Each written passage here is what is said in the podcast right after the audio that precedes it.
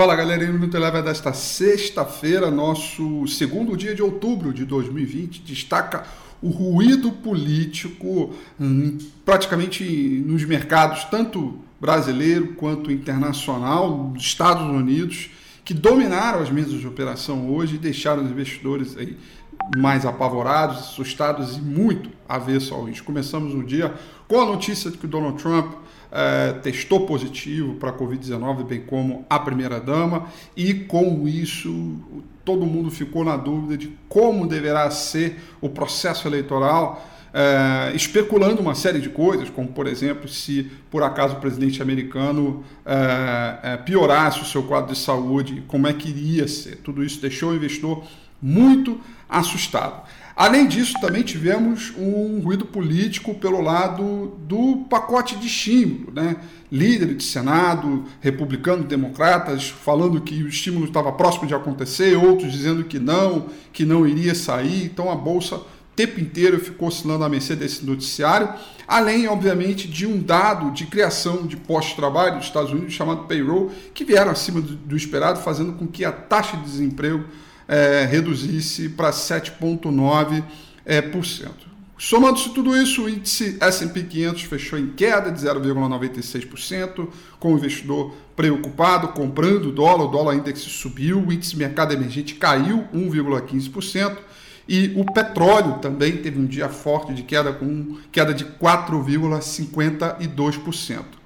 Aqui no Brasil, Dólar trabalhou um terreno positivo, fechou em alta de 0,5% e o ruído político também dominou as mesas de negociação. A curva de juros subiu, o dólar subiu e a bolsa foi para o terreno negativo, queda de 1,53%. Destaque positivo ah, ficaram para a maioria dos bancos, que chegaram a trabalhar em forte alta, reduziram um pouquinho no fechamento no final do, do dia. Santander foi a ação que mais subiu dentro do índice Bovespa, alta de 1,53%.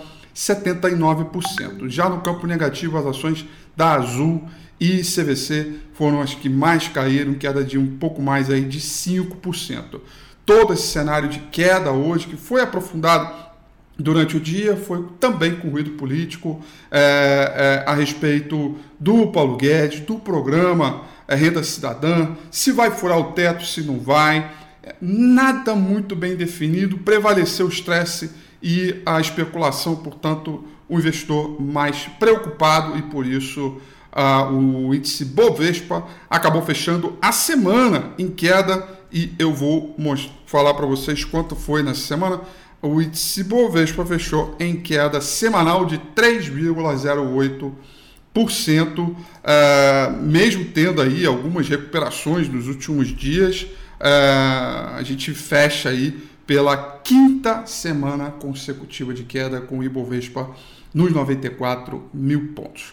Minuto Leve vai ficar por aqui, mas eu deixo meu convite para você compartilhar esse vídeo, curtir. Fique ligado, não se esqueça, domingo que vem tem Domingo com Rafim Imperdível, 9 horas da noite, no meu canal do YouTube. Um grande abraço, excelente final de semana, eu te espero. Tchau! O Minuto Eleven fica por aqui.